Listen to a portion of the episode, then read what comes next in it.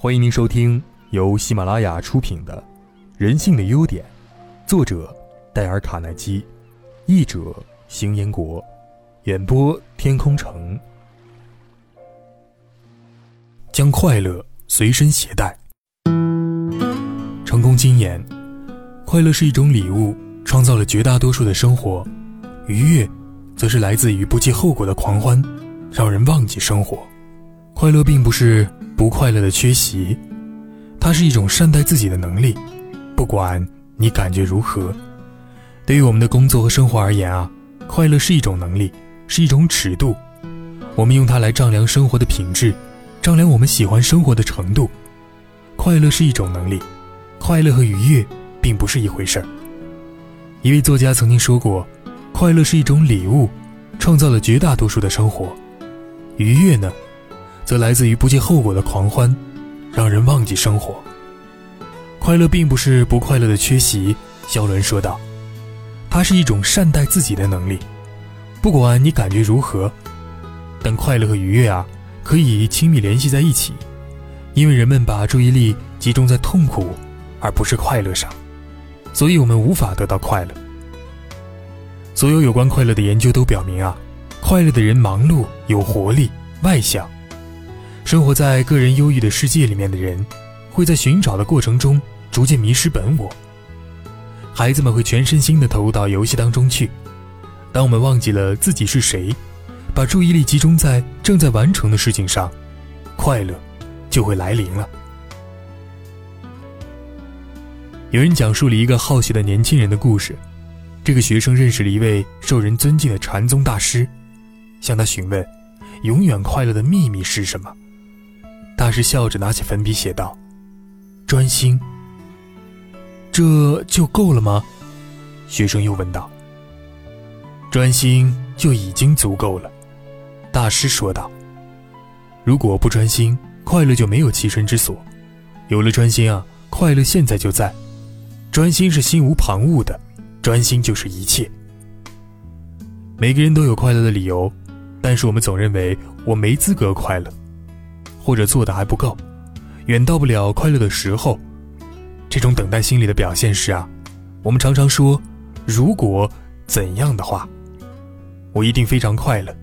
但是，事实是我们永远都得不到那个境界。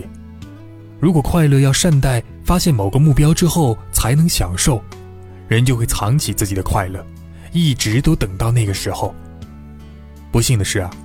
不管这愿望是关于金钱、汽车、工作，或者爱人，即使真的实现了，你却发现自己仍然快乐不起来。当你现在所做的一切都是为了明天，生活已经失真了。很多人试图通过成功来创造快乐，那是因为啊，他们错误理解了那些东西带来快乐的质量和持续时间。新的幸福感会很快的黯淡。快乐便开始变得平淡无奇，你只好又开始寻找下一个目标。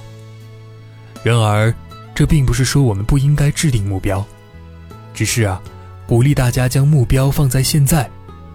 问问自己，今天可以为今天的目标做些什么呢？不管的目标是健康、工作、成功、减肥还是别的什么，我们能控制的唯一时刻，就是现在。对于我们的工作和生活而言，快乐是一种能力，是一种尺度。我们用它来丈量生活的品质，丈量我们喜欢生活的程度。有这么一个故事啊，那是一家跨国公司策划总监的招聘，层层筛选之后，只剩下三个佼佼者。最后一次的考核前，三个应聘者被分别封闭在一间设有监控的房间之内，房间内务和生活用品一应俱全。但没有电话，不能上网。考核方没有告知三人具体要做什么，只是说让几个人耐心等待考题的送达。起初的一天，三个人都在略显兴奋中度过，看看报纸，看看电视，听听音乐。第二天，情况开始出现了不同，因为迟迟等不到考题，有人变得焦躁起来，有人不断地换着电视频道，把书翻来覆去。只有一个人，还跟随着电视里节目的情节，快乐的笑着，津津有味的吃着饭，看着书，踏踏实实的睡觉。五天之后，考核方将三人请出了房间，主考官说出了最终结果：那个能够坚持快乐生活的人被聘用了。主考官解释道：“说，快乐是一种能力，能够在任何环境之中都保持一颗快乐的心，可以更有把握地走向成功。实际上呢，我们能否快乐，主要取决于以下几个方面：第一，思维模式。”既看待生活的方式，也是快乐的核心。在很大程度上啊，人的思维决定情感，所以我可以通过想想某件事儿来促进相同结果的发生，即用思想指导行为。第二呢，价值观念，我们的价值观和生活规律同样的非常重要。如果成功是你生活的信条，那么取得成功的基础是赚钱。这个规则。价值体系对制造快乐并没有必要。绝大多数人啊，继承了父母的价值观和其他的一些社会行为。我们甚至在不知道它究竟是什么的情况之下，就已经习惯了这些东西了。如果生活的目的是为了让别人满意，很多人就是如此的。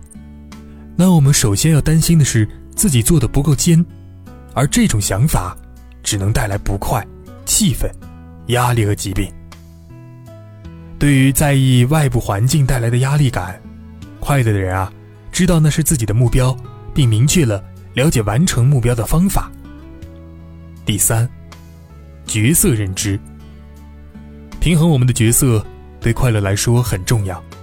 我们在生活中扮演着不同的角色，工作的、家庭的，我们当然会更重视得到更多承认的那个角色，不管是工作还是私人。但是啊。把自己的快乐建立在别人的脸色之上，只能给自己带来不快和压力。可能你在自认为最重要的角色上表现不错，不过要记着，为此而忽略的其他角色是万万不行的。我们将制造快乐的方法称之为更高使命。生活在全部的哲学或者目的，一旦你知道自己想要的，明确自己人生应该如何度过，为什么要这样度过？你就能制定目标，并采取相应步骤，去实现它。在平凡中寻找乐趣，成功经验。快乐不是说有就有的，但它每时每刻啊都在你旁边。只要你有一双善于发现的眼睛，你总会找到它的。一位哲人曾说过，在这个地球上，叫做生命的刺激冒险的机会，是你唯一能去做的。因此。何不计划它，尽量设法活得丰富而又快乐呢？世界上啊，有很多有趣儿的事儿。既然我们生在这令人多彩的世界当中，就不要过乏味的生活了。生活要过得简单而不乏味，有情趣而不孤单，这需要生活的技巧。一个有智慧的人，他到了四十岁之后，生活就过得非常简单化了。这里所谓的简单化。并不是说要过简单的生活，如古代西班牙式的生活，而是说啊，对于一切的事情，要能够得法而不随便浪费到无用的地方。当然了，仅仅生活简单化还不够，应该趁着年轻，好好学一些手艺。一个人到了五十岁之后，能力就逐步衰退，换言之，学习进步的速度就不得不减慢了。所以说，五十岁之后的人想要学什么新的技艺，那是比较困难的。有一位作家曾说，法国人懂得生活的技术，而不是说他们懂得生活的艺术。懂得生活技术的人，不一定就是懂得生活艺术的人。所谓生活技术啊，就是职业技术。你有谋生的本能吗？假如说你回答说有，那么你谋生本能。便是生活技术，因为没有这种技术，你便不能生活。这并不是唱高调啊。芝加哥的约瑟夫·沙巴图法官，他曾审理过四万件婚姻冲突的案子，并使两千对夫妇和好。他说，大部分的夫妇不和，根本的源于许多的琐碎事情，诸如丈夫离家上班的时候，太太向他挥手再见。可能就会使很多夫妇免于离婚。劳布朗宁和伊丽莎白·巴瑞特·布朗宁的婚姻，可能是有史以来最为美妙的了。他永远不会去忙的忘记一些小地方赞美他和照料他，以保持爱的新鲜。他如此体力的照顾他的残废太太。结果有一次，他在给姊妹的信中这样写道：“现在我自然的开始觉得，我或许真的是一位天使了。简单的生活琐事，可能会给你带来不同的结果，就看你怎么应用技术来处理了。真正懂得乐观去生活的人啊，是因为他的生活富有情致。我们也许都这样认为，作家的生活就是贫困一词的诠释。”我们却不可以否认，作家的精神生活是如此的富有。所以啊，我认为一个人才四十岁以后的美满生活，并不是指职业上有何成就，也不是指谋生技术上有何进展，而是说每个人努力的结果，心灵上必可以得到一种安慰。但这种安慰不是宗教上的抽象，也非哲人的玄虚，而是事实的证明。爱迪生的电灯研究成功之后，他的名字立刻享誉全球。这样的安慰，是生活艺术上的安慰，是心灵上的安慰。一个作家成名之后，所得到的报酬也和爱迪生相同。追求个人的生活情趣，不仅可以得到精神上的慰藉，还可以得到情感的升华。所以啊，生活从四十岁开始，我们不应该消极灰心。而应该加倍努力，为自己的心灵营造出一方净土。生活情趣是实现这个目标的最好方式。任何人都想过幸福且充满活力的人生，要实现这个愿望啊，时时接受新鲜事物的挑战就显得格外重要了。年龄虽大，但依旧精神充沛的人，多半是不断的接受挑战的人。年龄越大，越感到时光流逝之快。我曾在全美进行过一次心理试验，也得出这句话相同的结果：生活的心境不同，而是导致年龄稍大的人觉得时间过得快的主要原因。因为啊，他们很久没有尝试尝试新鲜的事物了，听听新鲜的事儿。所以，四十岁以上的人应该努力对很多事情充满兴趣，寻找新的挑战，并且去体验一些新的发现。打破乏味的生活方式。研究表明，一个人变得愉快，那么他的行为也会变得令人愉快的。一个陷入忧郁的思绪和痛苦的状态当中，那么你会发现，他成了阴郁、满腹牢骚、怪癖，甚至是邪恶的人。因此啊，我们发现，粗暴和犯罪无一例外都是出现在那些不懂得欢乐人身上。他们闭锁了心灵。对人与大自然融为一体的空明澄净的愉悦丧失了兴趣，对人与人之间相互启迪的愉快交往也没了兴趣。人有一种强烈的渴望轻松娱乐的天然爱好，就像其他天然的爱好一样。这种爱好之所以会根植在人的身上啊，那是因为它有特殊的目的，它不能被压抑，而以这种或那种形式发泄出来。任何旨在促进纯洁无邪的娱乐活动的良好努力，其价值同旨在反对邪恶行为的一打不道的戒训等值。如果我们不为享受健康的快乐提供机会，人们啊就会找到邪恶的活动来取代它。悉尼·史密斯说的很正确，为了有效的反对邪恶，我们必须要用更好的东西来取代它。戒酒运动的倡导者们根本就是没有充分的意识到。这个国家的酗酒恶习，是由粗俗的兴趣爱好，是由这个国家存在着有太有限的用于娱乐的机会和改善自己兴趣爱好的途径等等这些因素造成的。工人的兴趣爱好仍未得到良好的培养，眼前的暂时需要占据他们全部的思维，满足自己的胃口成了他们最大的快乐。当他休息的时候，他只会把自己沉浸于啤酒或者威士忌当中。德国人曾一度是酗酒最凶的，哦，像一位德国农民那样醉醺醺的。曾经有一句流行的谚语，但他们现在过着节制清醒的生活。他们是如何戒掉酗酒恶习的呢？主要是通过教育和音乐的手段。音乐具有一种能使人变得仁慈博爱的效果。艺术的熏陶对于公众的道德具有一众的非常有益影响。它为每个家庭提供了一个快乐源泉，它给家庭增添了一种新的吸引力。它使人际交往之间的社交活动变得更令人愉快。马修神父用唱歌运动来加强倡导敬酒运动的效果。他发起了一场在爱尔兰全国各地建立音乐俱乐部的活动，因为他觉得，就像他曾经带给人们远离威士忌一样，他必须用更加有效、健康的东西来取代它才行。他给他们带来音乐，歌唱阶层出现了，他们提升了人们的兴趣爱好，使人们的品行啊更温和谦恭。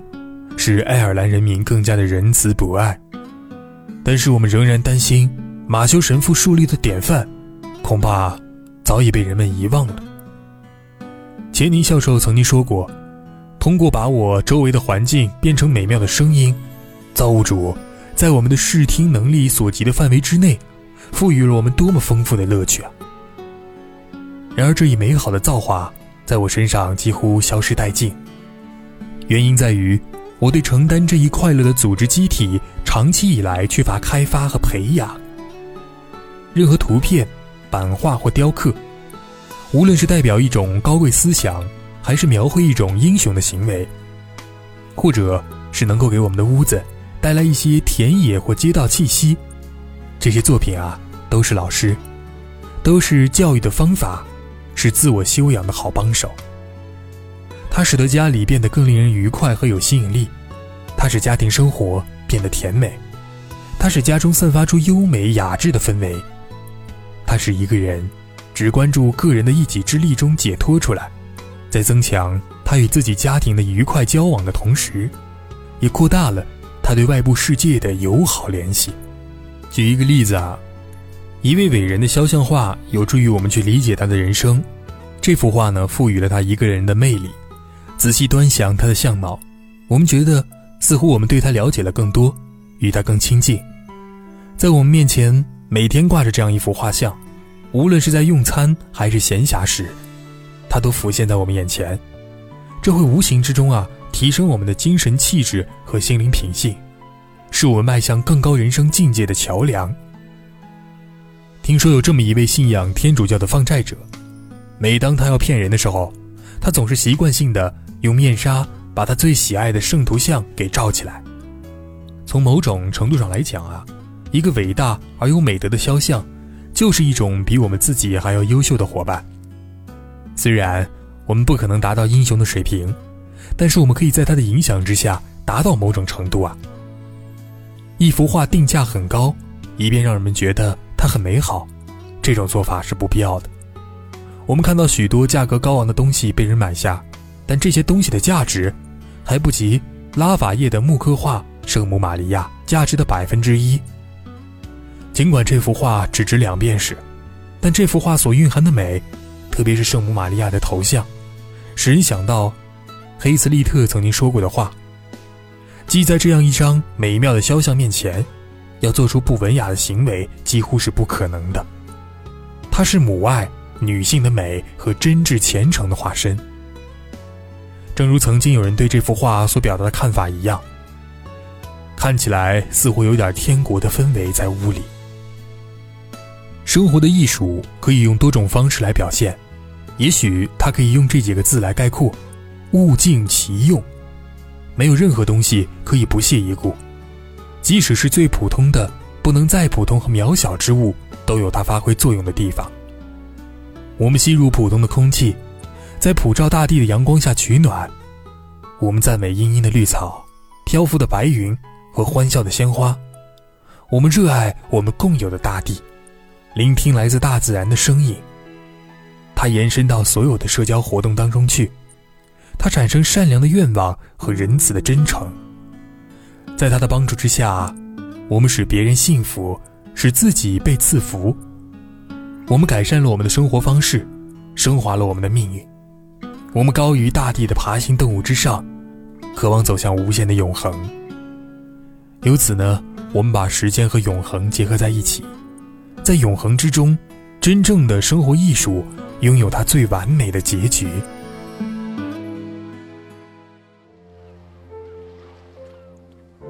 各位听众，本集已播讲完毕，感谢您的收听。